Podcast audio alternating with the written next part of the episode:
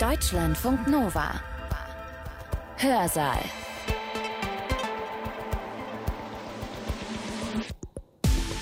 Heute mit Nina Bus-Bartels. Schön, dass ihr dabei seid. Atomkraft ist in Deutschland eigentlich kein Thema mehr, könnte man so denken. Aber tatsächlich waren bis vor zwei Wochen, bis Ende 2021, noch sechs Atomkraftwerke in Betrieb. Und jetzt sind es immerhin noch drei. Und diese drei Atomkraftwerke, die sollen aber abgeschaltet werden Ende diesen Jahres. Und dann könnte man tatsächlich sagen, Kernenergie in Deutschland ist Geschichte. Es ging bei der Atomkraft auch um die Macht von Großunternehmen wie Siemens, RWE und Feber, um Investitionen und Arbeitsplätze, um Krisenmanagement und politische Opportunitäten und auch um die billige Energie, die eine unverzichtbare Grundlage der bundesdeutschen Wohlstandsgesellschaft war Atomkraft war ja nicht einfach eine Idee, sondern sie war eine Milliardenindustrie, die einige der größten Konzerne der Republik umfasste und politischen Flankenschutz von Regierungen und supranationalen Netzwerken genoss. Ohne breitbeinige maskuline Führung hätte die bundesdeutsche Atomwirtschaft ganz anders ausgesehen. Mehr als in anderen Ländern gab es in der Bundesrepublik einen nuklearen Tribalismus von Politikern, Forschungszentren und Stromkonzernen.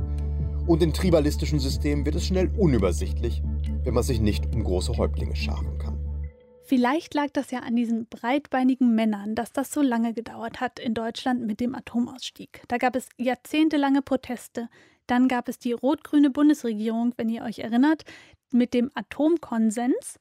Dann hat die schwarz-gelbe Bundesregierung den Ausstieg vom Atomausstieg beschlossen. Und schließlich war es dann Angela Merkel mit ihrer Regierung, die 2011 nach der Reaktorkatastrophe in Fukushima den Atomausstieg beschlossen hat, an dem wir uns jetzt immer noch halten und nachdem tatsächlich dann auch alle Atomkraftwerke abgeschaltet werden sollen.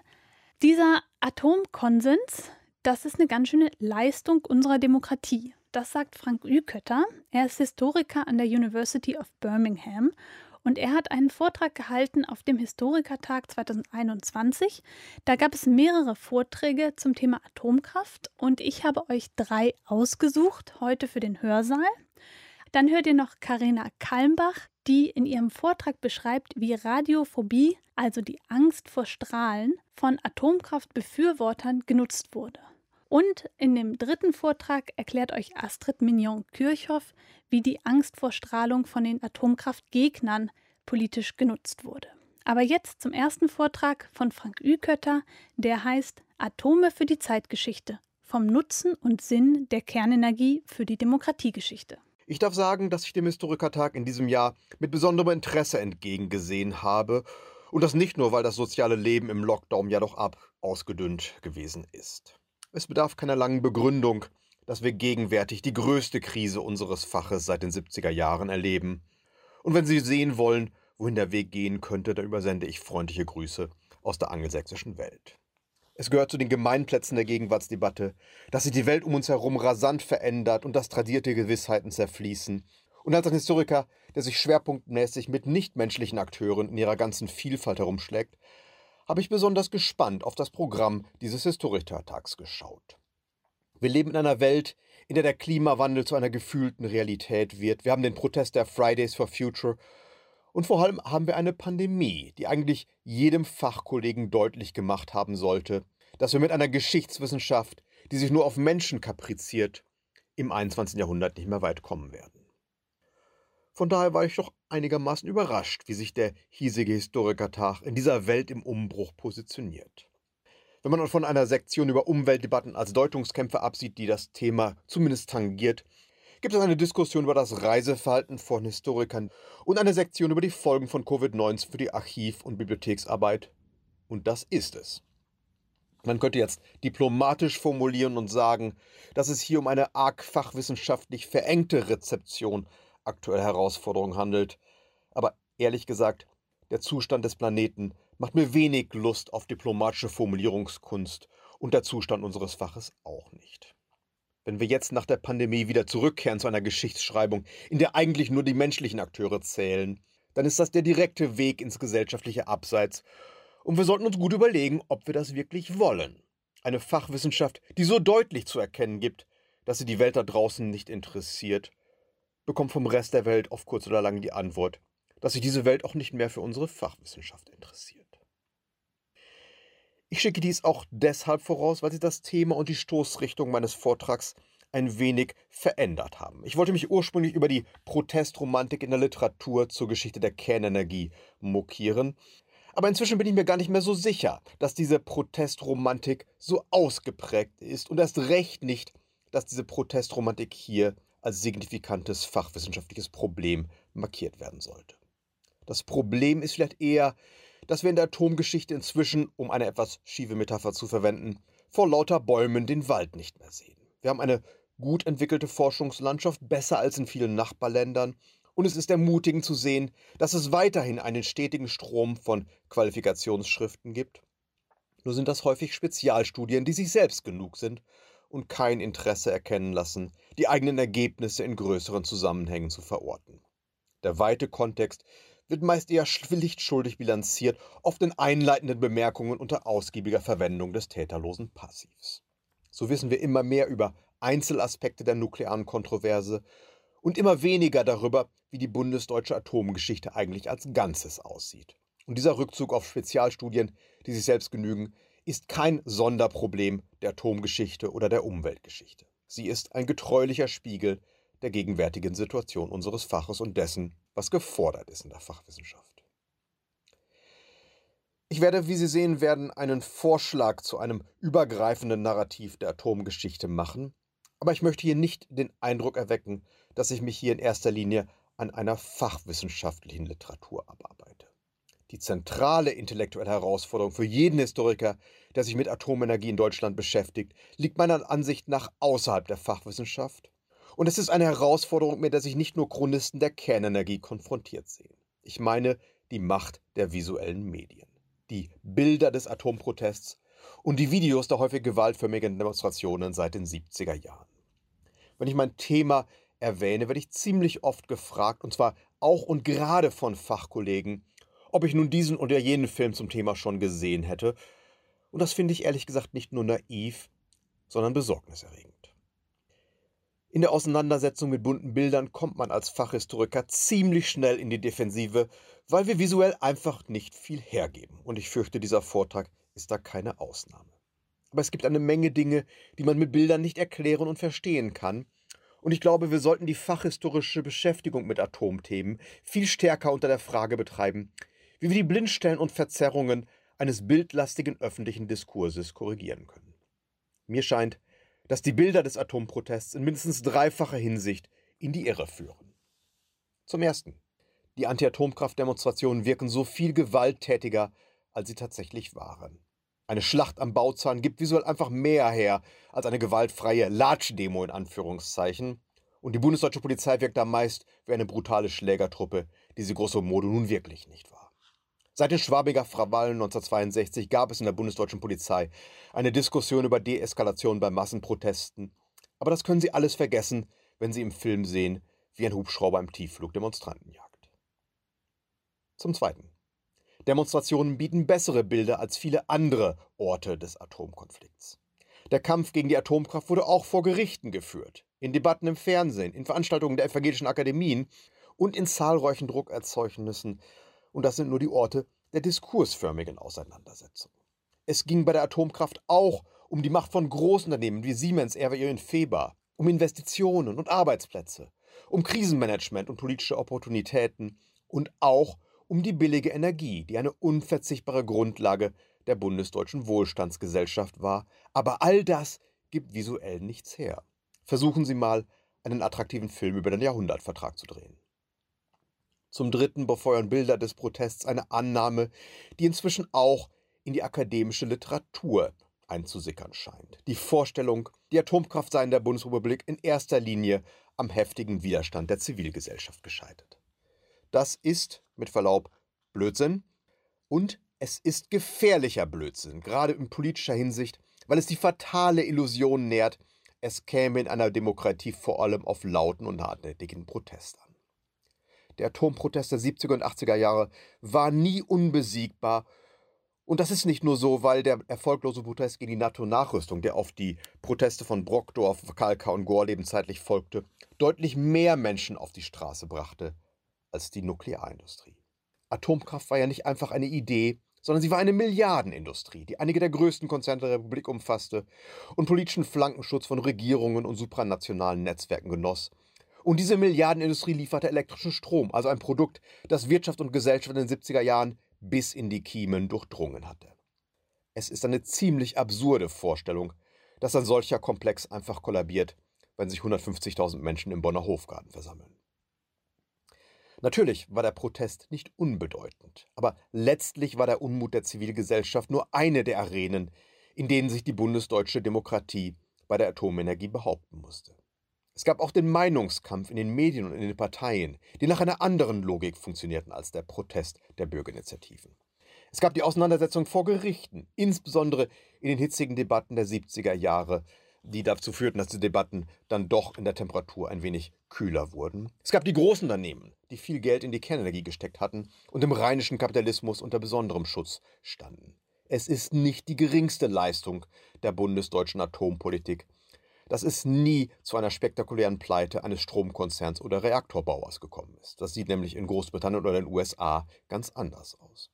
Es gab fünftens auch noch die billige Energie, die wir nach den Erfahrungen der letzten Jahrzehnte und auch vor dem Hintergrund der energiegeschichtlichen Forschung wohl etwas ernster nehmen müssten. Die bundesdeutsche Umweltszene hat durchaus Glück gehabt, dass der Atomprotest nie zu Preisexplosionen oder Stromsperren geführt hat. Wir haben es also beim Atomkonflikt nicht nur mit einer linearen Auseinandersetzung zu tun, hier Demonstranten, dort Atomstaat, sondern vielmehr mit einer Art demokratischem Fünfkampf. Und es war eine durchaus offene Frage, wie sich die bundesdeutsche Demokratie in diesem Fünfkampf schlagen würde. In diesem demokratischen Fünfkampf kam es übrigens nicht nur darauf an, in allen Disziplinen eine gute Figur zu machen. Es kam auch darauf an, und hier endet der Gebrauchswert der athletischen Metapher, dass die Aktivitäten in den verschiedenen Feldern im Einklang miteinander waren. Mit anderen Worten, wer über Atomenergie reden will, darf von politischer Führung nicht schweigen. Und dass uns das F-Wort, Führung, schwer über die Lippen geht, sagt eine Menge über unsere eigene fachwissenschaftliche Deformation. Es ist bezeichnend, dass sich unter den zahlreichen akademischen Qualifikationsschriften keine einzige Biografie eines nuklearen Machers befindet, obwohl es da eine Menge guter Kandidaten gäbe und auch eine Kandidatin, nämlich eine Physikerin namens Angela Merkel. Offenbar leiden wir immer noch unter dem Trauma des Männer machen Geschichte oder machen eben nicht Geschichte, und wir werden außerhalb der Fachwissenschaft nicht viele Menschen finden, die diese Haltung verstehen. Die nuklearen Macher der 70er Jahre muss man heute nun wirklich nicht mehr entlarven. Das haben nämlich schon eben besagte 70er Jahre erledigt. Und es geht ja nicht darum, diese Männer zu feiern, sondern darum, ihre besondere Bedeutung für die Entwicklung der Kernenergie zu verstehen. Ohne breitbeinige maskuline Führung hätte die bundesdeutsche Atomwirtschaft ganz anders ausgesehen. Mehr als in anderen Ländern gab es in der Bundesrepublik einen nuklearen Tribalismus von Politikern, Forschungszentren und Stromkonzernen. Und in tribalistischen Systemen wird es schnell unübersichtlich, wenn man sich nicht um große Häuptlinge scharen kann. Wenn wir die Geschichte der Atomenergie in Deutschland in dieser Weise schreiben, dann wird sie auch anschlussfähig an die laufende Debatte über Demokratie in Deutschland. Und ich muss wohl nicht ausführlich erläutern, dass diese Debatte für die Selbstbehauptung unseres Faches in den kommenden Jahren eine Schlüsselrolle spielen wird. Ein wesentlicher Diskussionsstrang konzentriert sich in der Demokratiegeschichte auf die offene Gesellschaft und ihre Feinde, aber damit kommt man bei der Atomenergie nicht weit. Zu den Gegnern der Atomkraft gehören auch Feinde der Demokratie. Es gab eine Menge linksextremistischer Gruppen, die fröhlich auf den Protestzug sprangen, um das Großkapital auf dem Feld der Kernenergie zur letzten Schlacht zu stellen. Aber letztlich zeigt der Atomkonflikt vor allem, dass man auch mit den Freunden der Demokratie seine liebe Not haben kann. Demokratie ist stets kompliziert und die bundesdeutsche Demokratie ist zweifellos eine der komplizierteren, durch den Föderalismus, den Kooperatismus im Wirtschaftsleben, durch die selbstbewussten Juristen. Es gibt nicht den geringsten Grund zu der Annahme, dass alles immer rund läuft, und es gibt erst recht keine Gewissheit, dass am Ende aller Mühen ein Entschluss steht wie der Atomkonvenz von 2011, der tatsächlich endgültig rechtssicher und nicht allzu kostspielig ist und der von einer breiten Mehrheit getragen wird. Nebenbei bemerkt, wenn sich jetzt jemand mokiert, dass das doch arg nach einer Erfolgsgeschichte klingt, ja, Die Geschichte der atomaren Demokratie ist in der Bundesrepublik eine Erfolgsgeschichte. Und das ist nicht erst so seit Fukushima. Es war auch schon in den 70er Jahren eine Erfolgsgeschichte, insofern die Atomgeschichte der 70er Jahre die Geschichte einer verhinderten Eskalation ist, insbesondere durch die Mikroprozesse der bundesdeutschen Demokratie. Und ich finde, das sollten wir auch ganz genau so sagen als Fachhistoriker. Es wäre schön, wenn wir in einer Welt leben würden, in der eine ethisch-moralische Begründung der Demokratie ausreicht, aber in dieser Welt leben wir nicht mehr. Demokratie muss heute auch liefern. Und was wäre ein besserer Leistungsnachweis für Demokratie als die Fähigkeit, ein konfliktträchtiges Thema, das die Menschen über Jahrzehnte in Atem gehalten hat, am Ende friedlich beizulegen? Wenn wir in diesem Sinne die Geschichte der Atomenergie als ein Kapitel in der Geschichte der geglückten Demokratie schreiben, dann verbirgt sich dahinter auch eine großartige Chance für die Fachwissenschaft.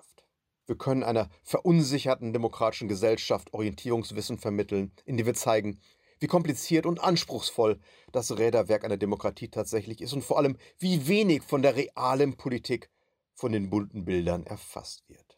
Das jedenfalls habe ich in den vergangenen Jahren gelernt. Die Populisten unserer Zeit wirken in elektronischen Medien unvermeidlich cooler, entschlossen, männlicher, aber wenn es um das institutionelle Gerüst von Wirtschaft und Gesellschaft geht, dann sieht die Sache etwas anders aus. Zugleich bekommen wir mit einer neuen Demokratiegeschichte ein konzeptionelles Gerüst und einen breiten gemeinsamen Fragehorizont für ein Forschungsfeld, das gerade unter der Last immer neuer Einzelstudien zu zerbröseln droht. Die Geschichte der Atomenergie ist kompliziert und das gilt erst recht für eine Bundesrepublik mit mehreren Reaktortypen, mehreren Stromkonzernen, ziemlich vielen, ziemlich selbstbewussten Männern und einer bunten politischen Szene, in der es einmal eine Umweltpartei namens FDP gegeben hat. Aber dazu brauchen wir auch eine Historikerschaft, die sich mit Spezialstudien nicht zufrieden gibt, sondern die Frage nach dem großen Ganzen stellt und wir brauchen Historikerinnen und Historiker, die sich ernsthaft die Frage stellen, wie Geschichtswissenschaft in einer Welt im Wandel aussehen könnte. Damit bin ich wieder am Anfang meiner Ausführung, bei der Frage, warum wir in unserem Fach so intensiv auf den eigenen Bauchnabel schauen und weil wir in Zeiten von Twitter leben, gibt es bestimmt schon einen Tweet der Marke Frank wants you to panic. Sei es drum. Es ist ja tatsächlich dringend, dass wir wieder die Frage nach den großen Zusammenhängen und den Leitfragen der Atomgeschichte stellen und uns um Antworten bemühen. Und das ist keine innerfachliche Angelegenheit. Die großen Narrative gibt es schließlich längst. Im Kino, in der Eigenerzählung der Veteranen des Atomprotests, in den apologetischen Legenden der Atomwirtschaft und auch in einer merkwürdigen tagespolitischen Debatte, in der selbst Kanzlerkandidaten so reden, als seien Atomkraftwerke sowas ähnliches wie Kaffeemaschinen, die man mal eben an- und ausschalten kann. Das alles passiert außerhalb der Fachwissenschaft. Genau das ist mein Punkt. Dieses Außen ist nicht irgendwo in einer fernen Galaxie. Die Konkurrenz auf dem Markt der Meinungen ist längst da und sie ist viel näher, als wir es oft vermuten. Wir können eine Menge gewinnen, wenn wir uns öffnen für die Welt, in der wir leben, und zwar sowohl als Fachwissenschaftler wie auch als Bürger eines demokratischen Gemeinwesens. Solche Synergien gibt es nicht oft und man sollte sie nutzen. Das war Frank Ükötter und sein Vortrag heißt Atome für die Zeitgeschichte vom Nutzen und Sinn der Kernenergie für die Demokratiegeschichte. In dem nächsten Vortrag, den ihr jetzt hört, geht es um Radiophobie. Der kommt von Karina Kalmbach. Sie ist Historikerin an der Technischen Universität Eindhoven und hat einen Schwerpunkt in Nukleargeschichte. Und in ihrem Vortrag beschreibt sie, wie Radiophobie, also die Angst vor Strahlung, von den Atomkraftbefürwortern politisch genutzt wurde. Das klingt erstmal ein bisschen paradox, weil man denkt ja eigentlich, dass Angst vor Strahlung ein Argument der Atomkraftgegner sein sollte. Aber tatsächlich wurde das auch von den Atomkraftbefürwortern genutzt. Und wie? Das erfahrt ihr in dem Vortrag von Karina Kalmbach, den ihr jetzt hört. Und der heißt Radiophobie zur Transnationalität eines proatomaren Arguments. In meinem Vortrag möchte ich jetzt gerne noch mal etwas näher auf einen Begriff eingehen, der jetzt auch schon in den vorhergehenden Vorträgen fiel, der dort unter dem Namen Strahlenangst fungierte und in meinem Vortrag möchte ich jetzt nochmal darauf eingehen, wie Strahlenangst oder über, übersetzt als Radiophobie eine ganz, ganz spezielle Deutungszuschreibung bekommen hat und ein sehr, sehr ja, wichtiges Argument im Rahmen des Tschernobyl-Diskurses wurde, nämlich in Bezug auf die Frage, wie hoch sind eigentlich die, die Opferzahlen, die wir mit Tschernobyl in, in Verbindung bringen können. Zum Einstieg möchte ich so ein bisschen erstmal aufzeigen, wie, wie dieser Begriff überhaupt in, in die Tschernobyl-Debatte eingezogen ist, welche Bedeutungszuschreibung er, er dort bekommen hat. um dann anhand von einem Länderbeispiel aus Großbritannien zu zeigen, wie, wie das dann auch sozusagen ganz, ganz praktisch aussieht, wenn dieser Begriff im internationalen Atomdiskurs Verwendung findet. Und dann aber eben auch damit einhergehend gleich aufzeigen, wo, wo denn die Kritik an diesem Begriff liegt. Und ja, auch wie sich diese Kritik auf, auf internationaler Ebene ähm, ganz konkret widerspiegelt. Wenn dann zum, zum Ende des Vortrags noch etwas Zeit ist, würde ich gerne noch ein paar weitere gehende Überlegungen zur Thematik Zusammenspiel Angst und Technologie anstellen, mm, weil ja auch dieser Begriff Strahlenangst oder eben Radiophobie, Angst vor radioaktiver Strahlung, eine, ja, eine ganz konkrete Wechselbeziehung von Angst und Technologie in den Fokus nimmt, nämlich die Angst vor Technologie, bei der es tatsächlich meistens geht, ähm, wenn wir über Angst und Technologie sprechen. Wir nehmen sehr, sehr wenig andere Wechselbeziehungen, wie ja auch die Frage, wie, wie führt Angst zur, zur Durchsetzung von Technologie, zur Entwicklung von neuen Technologien. Diese Dynamiken nehmen wir weitaus weniger unter die Lupe. Aber dazu mehr nun zuerst einmal zu dem Begriff Radiophobie und ja, wie er sich eben in dem Tschernobyl-Kontext in eine ganz, ganz konkrete politische Debatte geführt hat. Der Begriff selber, äh, Radiophobie, wurde das erste Mal 1987 mit Tschernobyl und der Evaluierung der Folgen von Tschernobyl in Verbindung gebracht. Das erschien dann 1987 im IAEA Bulletin. Ein Aufsatz unter dem Titel Radiological Consequences of the Chernobyl Accident in the Soviet Union and Measures Taken to Mitigate Their Impact. Analysis of data confirms the effectiveness of large-scale actions to limit the accident's effects. Also schon ein, ein schönes Beispiel, wie man äh, im, im Titel eines Aufsatzes schon die Forschungsergebnisse zusammenfassen kann. Also es wurde hier eben betont, dass die Effectiveness of large-scale actions durchaus ja, nachweisbar wäre. Und damit zog das Konzept der Radiophobie in den Tschernobyl-Diskurs ein, der dann die Ursache für die, das Auftreten von allen möglichen Krankheiten und Erkrankungen so, und dann nicht auf die ionisierende Strahlung zurückführt, sondern auf die übersteigerte Angst vor ionisierender Strahlung. Also das, dem Konzept Radiophobie liegt tatsächlich die Annahme zugrunde, dass die Zunahme von Krankheiten in den stark von, vom Tschernobyl-Fallout betroffenen Gebieten nicht auf die ionisierende Strahlung an sich zurückzuführen ist, sondern eben auf die übertriebene Angst vor dieser Strahlung sowie auf den Stress durch die Umsiedlung und die rapiden politischen und ökonomischen Transformationen in Osteuropa in den, in den späten 1980er und frühen 1990er Jahren. Und im Rahmen von diesem Radiophobie-Konzept wird eben auch weiterhin dann angenommen, dass dieser sowieso schon bestehende Stress eben durch die Umsiedlung und die äh, Transformation dann noch gesteigert wurde durch das Misstrauen in, in, medizinische und politische Autoritäten und dann das in seiner Gesamtheit schlussendlich dazu führte, dass Menschen in den besonders betroffenen Regionen in, in Osteuropa eine übersteigerte Unsicherheit hinsichtlich ihres Gesundheitszustands haben und diese Unsicherheit auch auf Verwandte, Kinder und Angehörige und Freunde übertragen. Und dass es eben diese übersteigerte Unsicherheit ist, die Menschen letztendlich dann krank macht. Diese Wirkungskette von Angst und Erkrankungen wurde eben in Bezug auf Tschernobyl erst erstmal 1987 ausbuchstabiert und hat dann aber gerade in den 1990er Jahren eine enorme Kritik erfahren, soweit dass dieser Begriff Radiophobie tatsächlich ja so gemieden wird, weil er, weil er wirklich äh, ja, vermintes Gebiet ist und ähm, man sich mit der Verwendung dieses Begriffes wirklich sehr, sehr angreifbar macht im Sinne von der Einordnung dieses Begriffs Radiophobie in eine Gesamtkritik von Oppositionellen in, in, den 1990er Jahren in Osteuropa, in Belarus, in der Ukraine, in den, in den baltischen Ländern, die eben eine ganz, ganz starke Anklage erhoben haben gegen das Krisenmanagement von staatlicher Seite, die, die bemängelt haben, dass Evakuierungen zu spät stattgefunden haben, dass Informationen nicht wirklich weitergegeben wurden, dass wahre Auswirkungen verschleiert worden wären und eine ja, groß angelegte Missinformationspolitik im Prinzip dazu geführt haben, dass die Auswirkungen so schwer überschaubar sind und Menschen eben mit diesen, mit diesen Auswirkungen alleine gelassen wurden. Und da hinzielte dann auch tatsächlich die Kritik an dem Konzept Radiophobie, zu sagen, es kann nicht sein, dass man sozusagen die Schuld den Opfern dieses Unfalls sozusagen zuschiebt und sagt, naja, das Problem besteht ja, dass ihr halt eben übersteigerte Angst habt.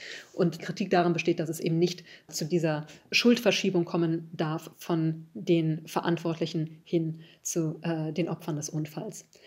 Daher eben die Verwendung dieses Begriffs Radiophobie ab den 90er Jahren auch in internationalen Publikationen sehr häufig nur noch in Anführungszeichen.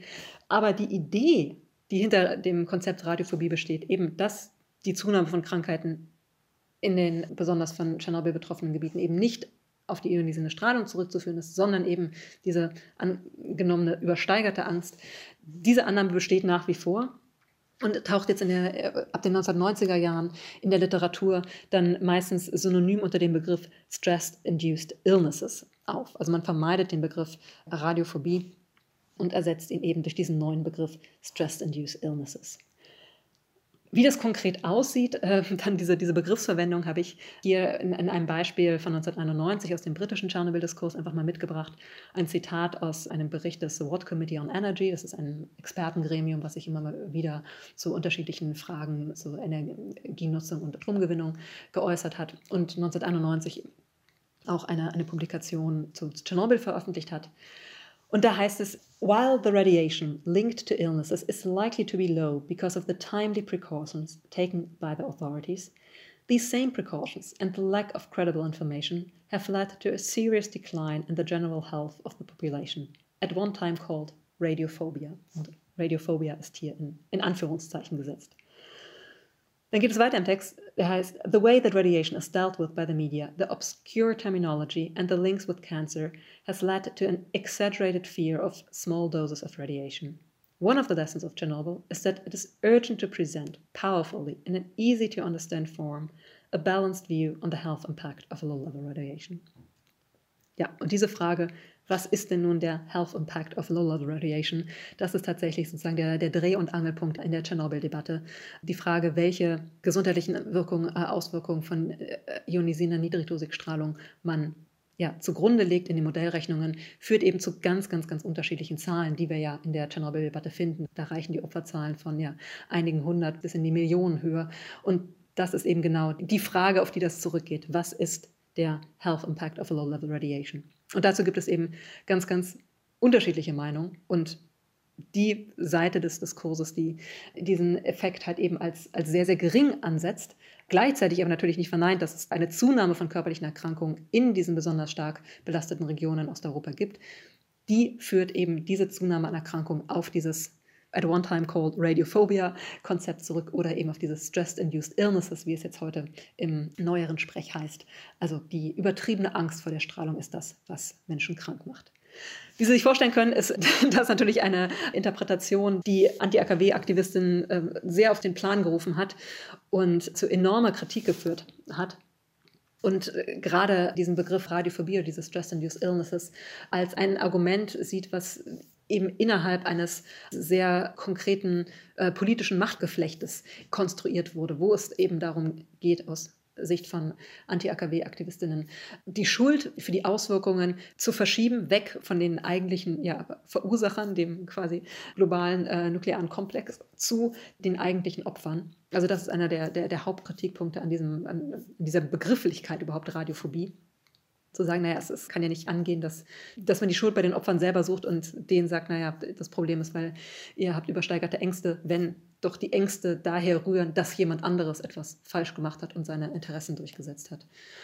Insofern zielt diese, diese Kritik an diesem Radiophobie-Begriff wirklich in den Dreh- und Angelpunkt der Kritik von Anti-AKW-Aktivistinnen, die, die ja schon seit den 50er, 60er Jahren geäußert wurde, in Konzepte, die den Atomstaat mit einbeziehen, in Kritiken von Machthierarchisierungen.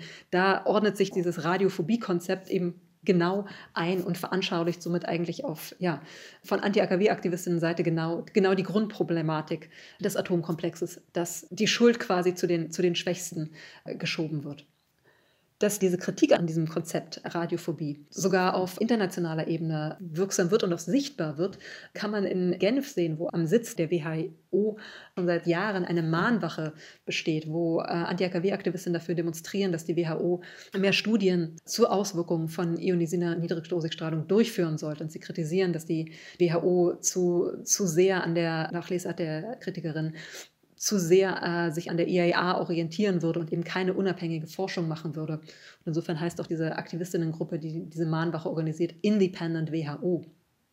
Also ich erwähne das hier, um, um zu zeigen, dass dieser Radiophobie-Begriff eine wirkliche ja, zentrale Begrifflichkeit in der internationalen Atomdebatte ist und zentral, wenn man verstehen will, warum die, die Debatte um, um die Spätfolgen von Tschernobyl so derart polarisiert ist.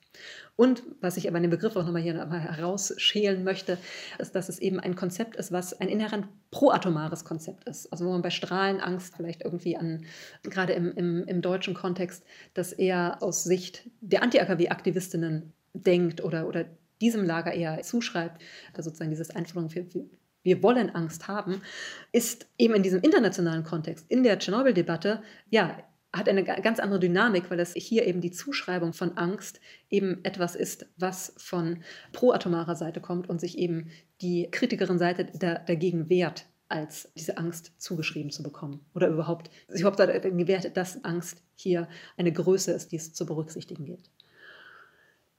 Damit wäre ich jetzt eigentlich auch schon zu einer wunderbaren Überleitung zu der Frage, welche Rolle spielt Angst in Technologiediskursen. Ich hatte ja ganz zum, zum Anfang von meinem Vortrag schon angedeutet, dass wir meistens es gewöhnt sind, auch in der, in der Forschung, eigentlich immer nur eine Form von Angst-Technologie-Wechselbeziehung zu betrachten, nämlich die Angst vor Technologie. Aber wenn man etwas genauer hinguckt, sieht man, dass diese Wechselbeziehung eigentlich ja sehr, sehr mannigfaltig ist. Und wir können ähm, dieses Angst vor Technologie äh, auch mit durchaus anderen Präpositionen versehen. Also es gibt Technik durch Angst, es gibt Angst um Technik, es gibt Technik gegen Angst, es gibt unterschiedliche Wechselbeziehungen zwischen diesen beiden Entitäten, Angst und Technik. Wir sind sehr gewöhnt, ähm, in Technologiediskursen immer nur diese eine Angst zu suchen, vielleicht kann man es fast sagen, oder überhaupt nur ja, zu beforschen sei es ja in diesem ganz offensichtlichen Thema in der Nukleardebatte, aber auch die, ja, was wir in, in anderen Technologiediskursen sehen, die Angst vor künstlicher Intelligenz, die Angst vorm Fliegen. Also TechnikhistorikerInnen sind meistens, ist das die Lesart, die angewendet wird.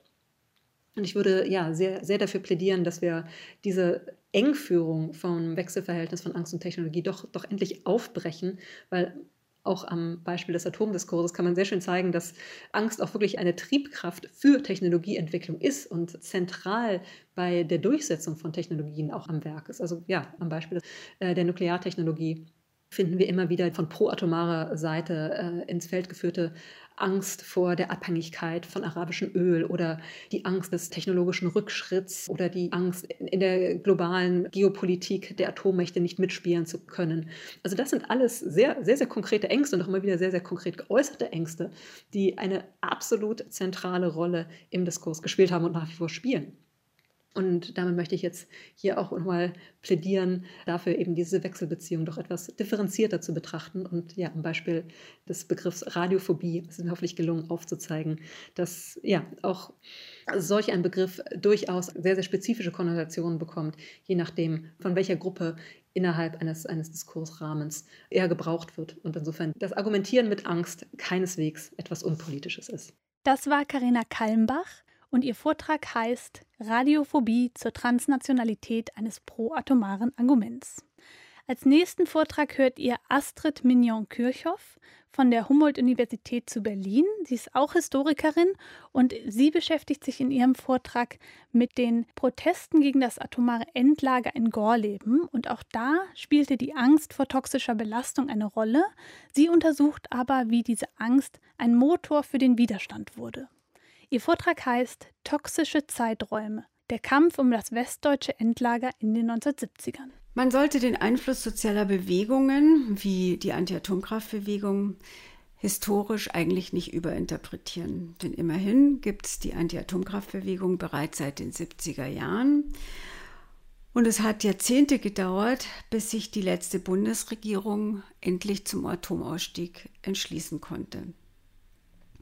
Allerdings haben die sozialen Bewegungen durch den Diskurs den gesellschaftlichen Wertekanon in Deutschland, aber auch äh, weltweit verändert. Und der hat natürlich auch Politiker nicht unbeeinflusst gelassen. Das ausschlaggebende Ereignis allerdings äh, für den deutschen Atomausstieg war die Atomkatastrophe im Jahr 2011 in Fukushima. Allerdings muss man sagen, dass das kein singuläres Ereignis und ein plötzlicher Entschluss war, sondern vielmehr sind elf Jahre zuvor dem der rot-grüne Atomkonsens im Kabinett von Gerhard Schröder vorausgegangen. Dass Aktivistinnen und Aktivisten aber dennoch eine bedeutende Rolle spielen können, möchte ich an der kleinen niedersächsischen Gemeinde Gorleben im Landkreis Lüchow-Dannenberg zeigen, denn die hat eine entscheidende Rolle gespielt im deutschen Diskurs um die Kernenergie. Im selben Jahr nämlich, also ich spreche immer noch vom Jahr 2011, beschloss die Bundesregierung damals auch ein alternatives Energiekonzept.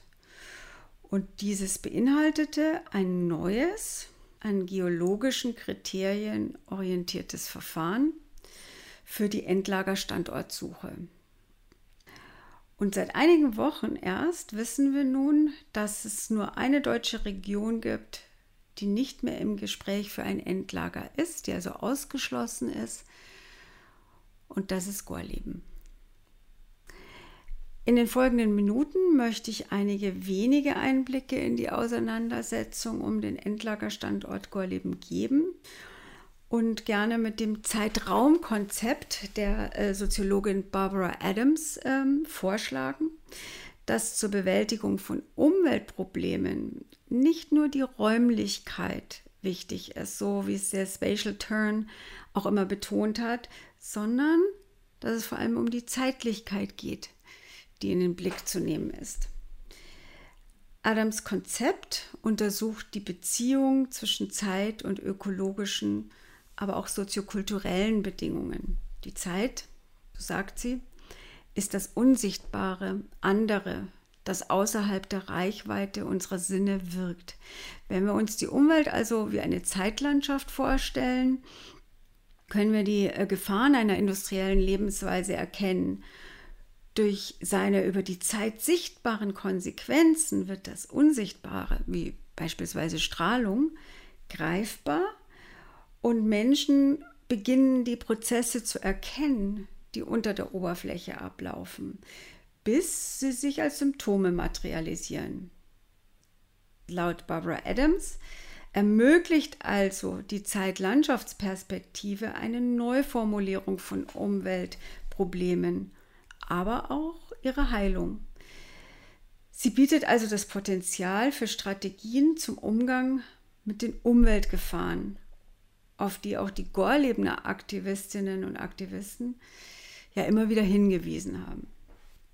Gehen wir mal zurück ins Jahr 1977, als ein Atomkraftlager, Endlager geplant war und wie das alles seinen Anfang genommen hat. Und zwar hat 1977 die Deutsche Gesellschaft zur Wiederaufbereitung von Kernbrennstoffen beim niedersächsischen Sozialministerium die Genehmigung zum Bau und Betrieb eines Entsorgungszentrums für radioaktive Abfälle in Gorleben beantragt. Wäre das gebaut worden, was eben nicht der Fall ist, hätte es verschiedene Einrichtungen auf diesem Areal gegeben. Dazu hätten gehört eine Wiederaufbereitungsanlage, ein Zwischenlager, eine Verpackungsanlage für Atommüll, und ein unterirdisches Endlager für Abfälle. 1976, also ungefähr zu der Zeit, lebten in der Region, also im Landkreis Lüchow-Dannenberg, etwa 49.000 Menschen. Und es war ein dünn besiedeltes Gebiet, sodass die Politiker, die in diesen Prozess involviert waren, eigentlich überhaupt nicht Widerstand gegen die Pläne eines Entsorgungszentrums gerechnet haben. Außerdem war die Arbeitslosenquote in der Region bei 10 Prozent gelegen und damit deutlich höher als im übrigen Bundesgebiet, wo die Quote etwa bei 3,3 Prozent lag. Und darum haben Politiker wie der konservative Ministerpräsident Ernst Albrecht argumentiert, dass doch der Bau der Anlage zu einem erheblich regionalen Wirtschaftsaufschwung führen würde. Diese Meinung war allerdings ein großer Teil der Einwohner in Lüchow-Dannenberg nicht. Die Gegend, also Lüchow-Dannenberg, Gorleben, die umliegenden Gemeinden, waren landwirtschaftlich geprägt und mehr als 20 Prozent der Einwohner arbeiteten in der Land- und Forstwirtschaft. Die dort lebenden Menschen haben dadurch befürchtet, dass eben die Landwirtschaft, aber auch der Tourismus, das waren die beiden wichtigsten Einnahmequellen der Region, durch den Bau eines Deponiezentrums wirtschaftlich unrentabel werden würden. Nach Angaben des Geschäftsführers des Kreisland-Volkverbands, einem Herrn Helke, gab es im Landkreis Lüchow-Dannenberg noch rund 2000 landwirtschaftliche Betriebe mit etwa 1000 Vollerwerbsbetrieben. Gegen den geplanten Bau der Wiederaufbereitungsanlage haben sich also von Anfang an ja, Landwirte, also Bauern gewehrt. Und zwar ging es da auch um die, so, eben um die sozioökonomische Strukturveränderung der Region. Und ich würde gerne ein Zitat bringen. Zitat, das Hauptmotiv, also für den Protest, ist der mit dem Bau der WAA verbundene Flächenverlust. Vor allem die groß angelegten geplanten Infrastrukturmaßnahmen, also vor allem der Straßenbau, treiben die Landwirte in die Enge. Wenn die Anlage gebaut werden sollte, würde sich der Strukturwandel drastisch verschärfen. Das heißt, viele Landwirte müssten ihren Betrieb wohl oder übel aufgeben. Zitat Ende.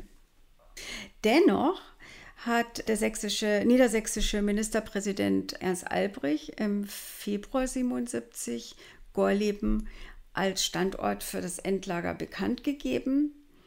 Und sehr bald bekamen also die Landwirte der Region Unterstützung von anderen Gorlebner Anwohnern, aber auch Aktivistinnen und Aktivisten aus dem gesamten Bundesgebiet. Es gründete sich dann die bis heute aktive und wichtigste Bürgerinitiative im Raum Gorleben, und zwar die Initiative für Umweltschutz im Landkreis Lüchow-Dannenberg also kurz nannte sie sich oder nennt sich BI Lüchow-Dannenberg, die im Grunde mit ihrem äh, Kampf auch äh, erfolgreich war, weil eben Gorleben als Standort fürs Endlager ja nun ausgeschlossen wurde 2021. Also diese BI Lüchow-Dannenberg versuchte Aktivisten aus der ganzen Bundesrepublik in die Region zu bringen und rief zum Beispiel dazu auf, eine starke und geschlossene Menschenkette um das Wendland zu bilden. Das Wendland war quasi der Name für die Gesamtregion. Schnell entwickelten sich unter den Aktivistinnen und Aktivisten auch fantasievolle Formen des Widerstands, wie beispielsweise wurden Trecks nach Hannover organisiert oder Symposien ins Leben gerufen. Man hat versucht, Waldschützer zu mobilisieren, um Bohrungen in Salzstöcken zu beobachten oder möglicherweise durch Blockaden zu verhindern. Und innerhalb von nur fünf Tagen sammelte die BI Lüchow-Dannenberg 800.000 D-Mark, um das gewünschte Grundstück, also von der Deutschen Gesellschaft zur Wiederaufbereitung von Kernbrennstoffen gewünschte Grundstück zu kaufen, das aber nichtsdestotrotz an die Gesellschaft verkauft wurde. Also obwohl die BI Lüchow-Dannenberg das Geld aufbringen konnte. Neben einem bunten Programm mit Ausflügen und Sportveranstaltungen halfen die Teilnehmer auch den örtlichen Landwirten bei der Ernte und nahmen an Projekten zum Thema alternative Energien teil. Das Hauptziel der Camps war aber, also in erster Linie die Menschen über die Anlage zu informieren, aber auch das Bewusstsein für die Gefahren zu schärfen und natürlich Netzwerke aufzubauen. Etwa zur selben Zeit, also kurze Zeit später, nämlich im März 1979, ereignete sich dann der Atomkraftunfall im Kernkraftwerk Three Miles Island in Amerika, das nahe der Stadt Harrisburg liegt oder lag in Pennsylvania. Und dieser Kernkraftunfall war so ziemlich der erste der sehr stark diskutiert worden ist, eben auch in der deutschen Anti-Atomkraftbewegung und hier vor allem von Aktivistinnen, also von Frauen. Beispielsweise wurde das durch den Hamburger Rowold Verlag publizierte Buch mit dem Titel Wir lassen uns die Angst nicht ausreden in dem vor allem Amerikanerinnen über die empfundene Bedrohung dieses Atomkraftunfalls Zeugnis abgelegt haben. Dieses Buch wurde beispielsweise unter den deutschen Frauen auch stark rezipiert.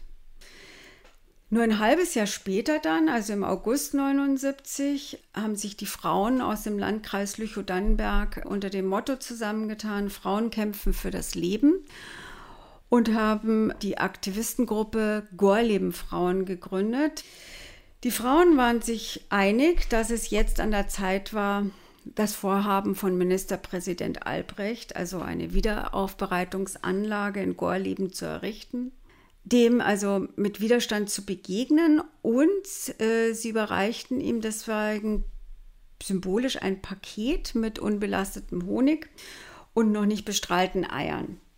Das war also eine symbolische Handlung, die direkt auf die toxischen Zeiträume verweist, indem sie Albrecht verdeutlichte, dass die Verantwortung für künftige Generationen ja in dieser Generation und mithin in seinen Händen läge weil Natur, Umwelt oder auch Nachhaltigkeit ja eben nicht nur eine Frage des Raums, sondern eben zeitlicher Prozesse sind.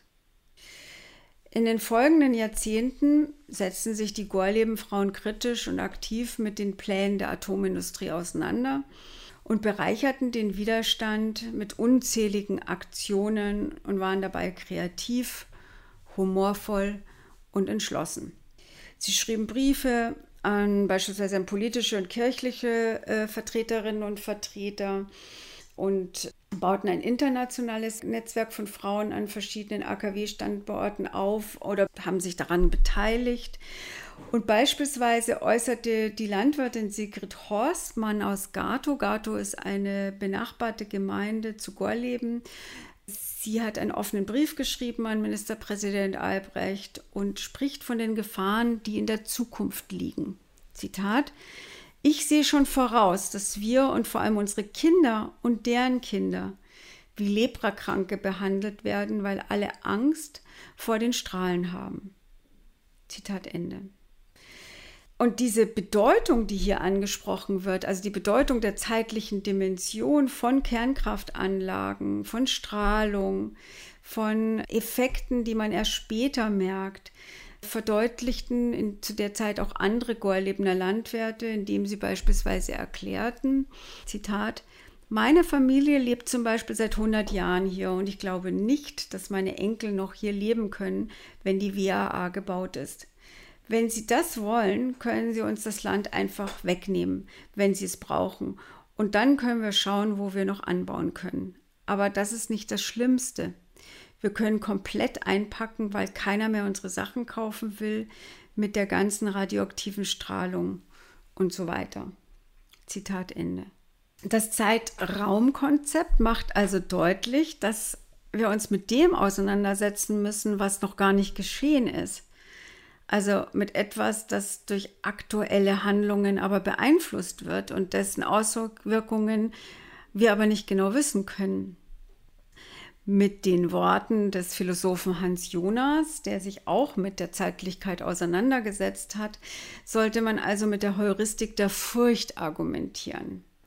Weil, so Jonas, Technikfolgen nie mit Sicherheit abgeschätzt werden könnten und deshalb die schlechtere Prognose grundsätzlich der besseren vorzuziehen sei. Die Gorlebener Bewohner haben also darauf hingewiesen, dass unsere heutigen Handlungen Auswirkungen auf die nächste Generation haben werden und wir können nur erahnen, wie sich beispielsweise die Lagerung von Brennstäben in Salzstöcken oder Zwischenlagern auf die Gesundheit und die Umwelt zukünftiger Generationen auswirken wird und zwar über Zeit und Raum hinweg. In dem obigen Zitat formulierten die Landwirte aber noch etwas anderes, und zwar ihre Sorgen, die die Heimat oder ihr Land betrafen, dass ihnen ihrer Meinung nach weggenommen werden könnte und gleichzeitig thematisierten sie zukünftige Strahlung, die damit ja auch ihre Lebensgrundlagen beeinträchtigt hätte. Damit sprachen sie also mit der Heimat beispielsweise die räumliche Dimension an, und zwar hm, verstanden als Raum und Ort des menschlichen Lebens und Handelns.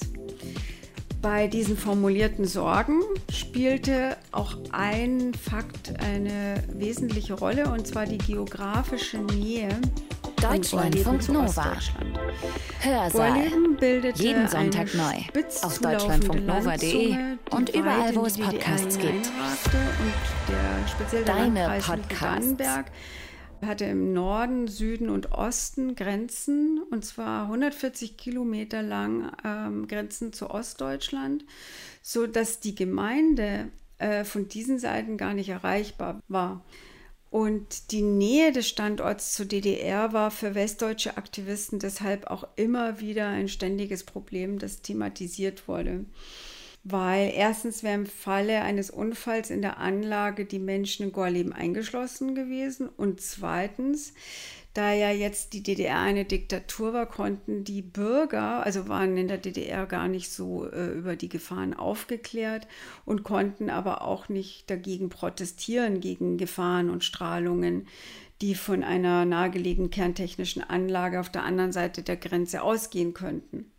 Außerdem kann sich ein Umweltproblem in einer Region ganz anders ja auswirken als in einer anderen, da beispielsweise Giftstoffe aus der Luft, oft im Wasser oder auf dem Boden, die lagern sich dort ab oder Giftstoffe aus dem Wasser verdunsten und werden zu Schadstoffen in der Luft. Toxine können auf unterschiedliche Weise dadurch mit verschiedenen Ökosystemen interagieren und auch reagieren und sowohl mäßige, aber auch schwere Auswirkungen haben, je nachdem, wo und wie sie sich eben ausbreiten. Anwohner und Aktivisten haben deswegen immer darauf hingewiesen, wie schwierig es ist, die von kerntechnischen Anlagen ausgehende Gefahr überhaupt einzuschätzen, weil Gifte menschengemachte Grenzen eben nicht anerkennen, weder zwischen zwei Regionen noch zwischen dem Endlager und den Häusern und Grundstücken der Menschen. Ich komme jetzt zu meinem Fazit.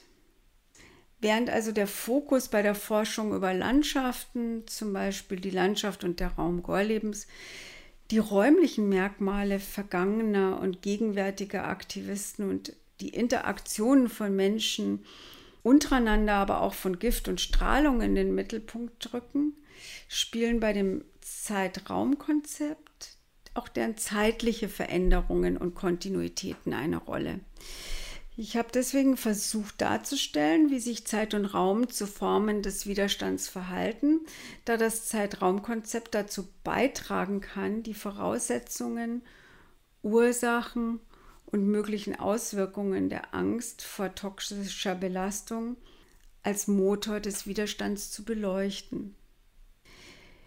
Der Kampf gegen das geplante Atommüllzentrum offenbarte auch das räumlich und zeitlich verortete Wissen, das die Bewohner über Jahrzehnte hinweg verinnerlicht und geteilt haben.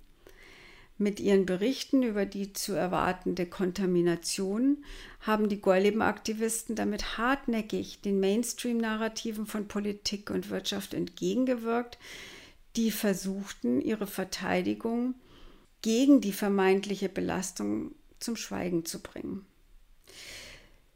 Sie werden jetzt vielleicht sagen, das ist ja banal, denn es liegt ja auf der Hand, dass räumliche Dimensionen auch der zeitlichen bedürfen.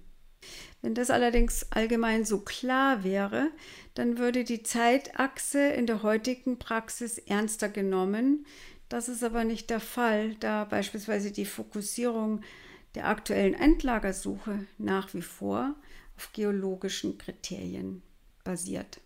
Das war Astrid Mignon-Kirchhoff. Ihr Vortrag heißt Toxische Zeiträume, der Kampf um das westdeutsche Endlager in den 1970ern. Und alle drei Vorträge, die ihr heute gehört habt, die wurden am 6.10.2021 gehalten und zwar auf dem 53. Deutschen Historikertag in München. Und wenn ihr noch mehr Geschichte hören wollt, dann empfehle ich euch den vorigen Hörsaal. Da geht es um politische Gewalt im Ausland und wie die Bundesrepublik angesichts ihrer eigenen Nationalsozialismus-Vergangenheit mit dieser politischen Gewalt im Ausland umgegangen ist. Am Mikrofon verabschiedet sich Nina Bust-Bartels.